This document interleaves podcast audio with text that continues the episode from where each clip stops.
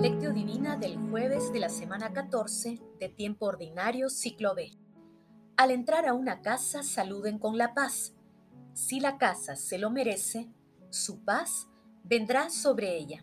Si no lo merece, la paz volverá a ustedes. Oración inicial. Santo Espíritu de Dios, amor del Padre y del Hijo, ilumínanos con tus dones para que podamos comprender los tesoros de la sabiduría que Jesús nos quiere revelar en este día. Otórganos la gracia para meditar los misterios de la palabra y revélanos sus más íntimos secretos. Madre Santísima, intercede ante la Santísima Trinidad por nuestras peticiones. Ave María, purísima, sin pecado, concebida. Paso 1. Lectura. Lectura del Santo Evangelio según San Mateo, capítulo 10, versículos del 9 al 15.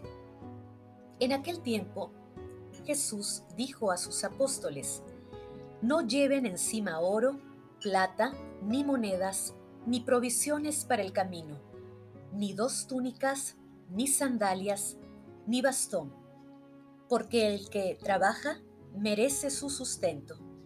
Cuando entren en un pueblo o ciudad, busquen a alguna persona de confianza y permanezcan en su casa hasta el momento de partir. Al entrar a una casa, saluden con la paz. Si la casa se lo merece, su paz vendrá sobre ella. Si no lo merece, la paz volverá a ustedes. Si alguno no los recibe o no escucha sus palabras, al salir de su casa o del pueblo, sacudan el polvo de los pies. En verdad les digo que el día del juicio les será más llevadero a Sodoma y Gomorra que a aquel pueblo. Palabra del Señor. Gloria a ti, Señor Jesús. Desde ayer empezamos a meditar el discurso de Jesús sobre la misión de los apóstoles, que es la carta magna del apostolado cuya validez se extiende hasta el fin del mundo. Ayer Jesús identifica a los doce y los envía a la gran misión, compartiendo con ellos su poder de aliviar, sanar la salud y liberar a las personas de las ataduras del pecado. También señala que deben acercarse a los pecadores y a las personas más necesitadas de la misericordia divina. En el pasaje evangélico de hoy, Jesús continúa narrando los detalles de la misión de los apóstoles.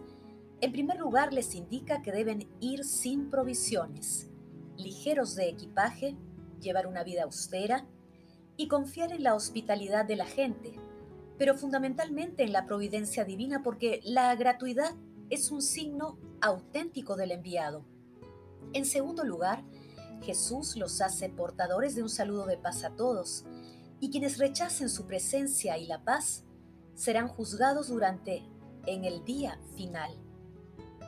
De esta manera, los apóstoles, hasta nuestros tiempos, continúan el mismo estilo de vida itinerante y austero de Jesús, predicando, sanando, liberando a las personas agobiadas por el pecado y confiando en la divina providencia, como nos dice San Claudio de la Colombiere después de haber realizado y renovado actos de fe, de esperanza y de caridad, y de haber penetrado bien en ellas, el alma se abandona a la divina providencia, reposa y duerme dulcemente en sus brazos como un niño en los brazos de su madre. Paso 2. Meditación. Queridos hermanos, ¿cuál es el mensaje que Jesús nos transmite a través de su palabra? Jesús destaca el equipaje ligero que debe caracterizar al misionero y remarca uno de los objetivos de la misión, llevar la paz del Señor a todas partes, al interior de nuestras familias, en centros de trabajo y estudio, a las comunidades y como ciudadanos globales al mundo entero. La vida austera es una de las características que todo misionero debe abrazar. Es una instrucción que se enfoca en la gratuidad de la oferta de amor en el desprendimiento absoluto y en las relaciones de paz con los evangelizados, tanto en la hospitalidad como en el rechazo. En nuestro seguimiento y misión de anunciar a nuestro Señor Jesucristo, Debemos estar preparados también para el rechazo, la incomprensión, incluso para el fracaso de muchas acciones. Pero debemos recordar siempre que la inspiración y la fuerza viene de lo alto.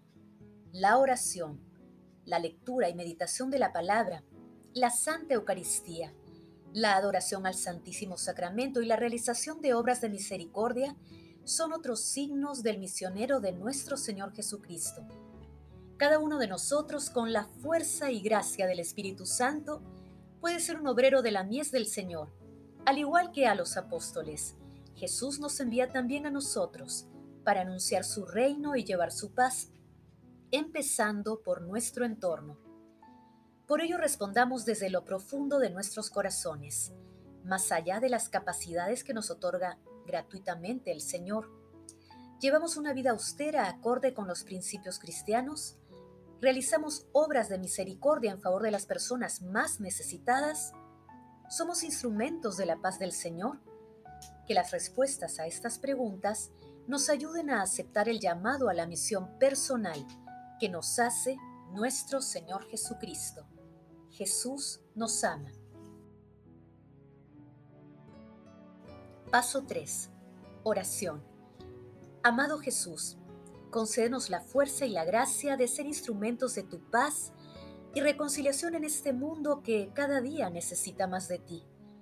Danos la fuerza para estar preparados ante el rechazo y la incomprensión de muchos hermanos. Amado Jesús, envía hermanos y hermanas dispuestos a vivir el estilo de vida de los apóstoles, para que lleven a todo el mundo tu palabra y misericordia. Santísima Trinidad, bendice protege y guía a los sacerdotes y consagrados para que sigan anunciando tu reino con alegría y con tu amor. Amado Jesús, misericordia infinita, acoge con tu perdón a las almas de todos los difuntos, especialmente de aquellos más necesitados de tu misericordia. Madre Santísima, Madre de la Divina Gracia, Madre de la Iglesia, intercede ante la Santísima Trinidad por nuestras peticiones. Amén. Paso 4. Contemplación y acción. Contemplemos a nuestro Señor Jesucristo con un comentario de San Efrén, diácono. Cuando entréis en una casa, decid primero, paz a esta casa, para que el mismo Señor entre en ella y se quede allí, como cerca de María. Esta salutación es el misterio de la fe que ilumina el mundo. Por ella se ahoga la enemistad, se acaba la guerra y los hombres se reconocen mutuamente.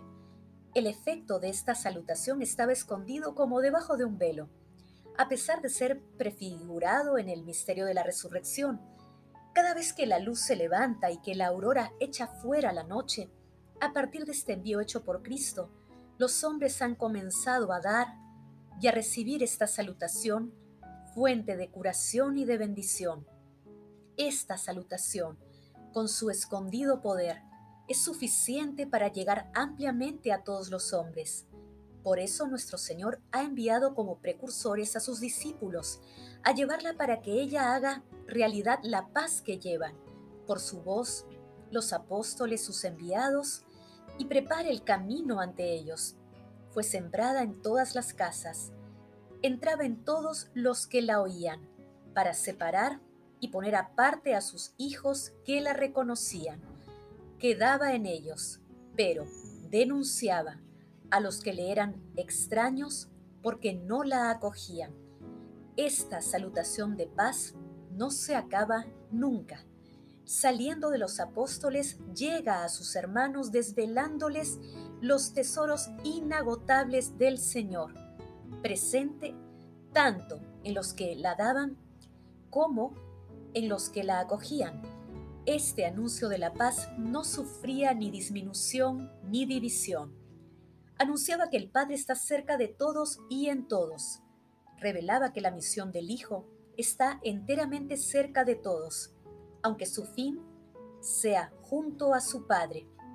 No cesa de proclamar que las imágenes están ya cumplidas y que la verdad hace huir las sombras. Queridos hermanos, respondamos con alegría al llamado a la misión personal de cada uno de nosotros y con la fuerza del Espíritu Santo, a quien siempre debemos invocar, llevemos la paz del Señor a nuestras familias y por donde vayamos, glorifiquemos a la Santísima Trinidad con nuestras vidas. Oración final. Gracias Señor Jesús por tu palabra de vida eterna. Que el Espíritu Santo nos ilumine para que tu palabra penetre a lo más profundo de nuestras almas y se convierta en acción. Dios glorioso, escucha nuestra oración. Bendito seas por los siglos de los siglos. Madre Santísima, intercede ante la Santísima Trinidad por nuestra petición. Amén.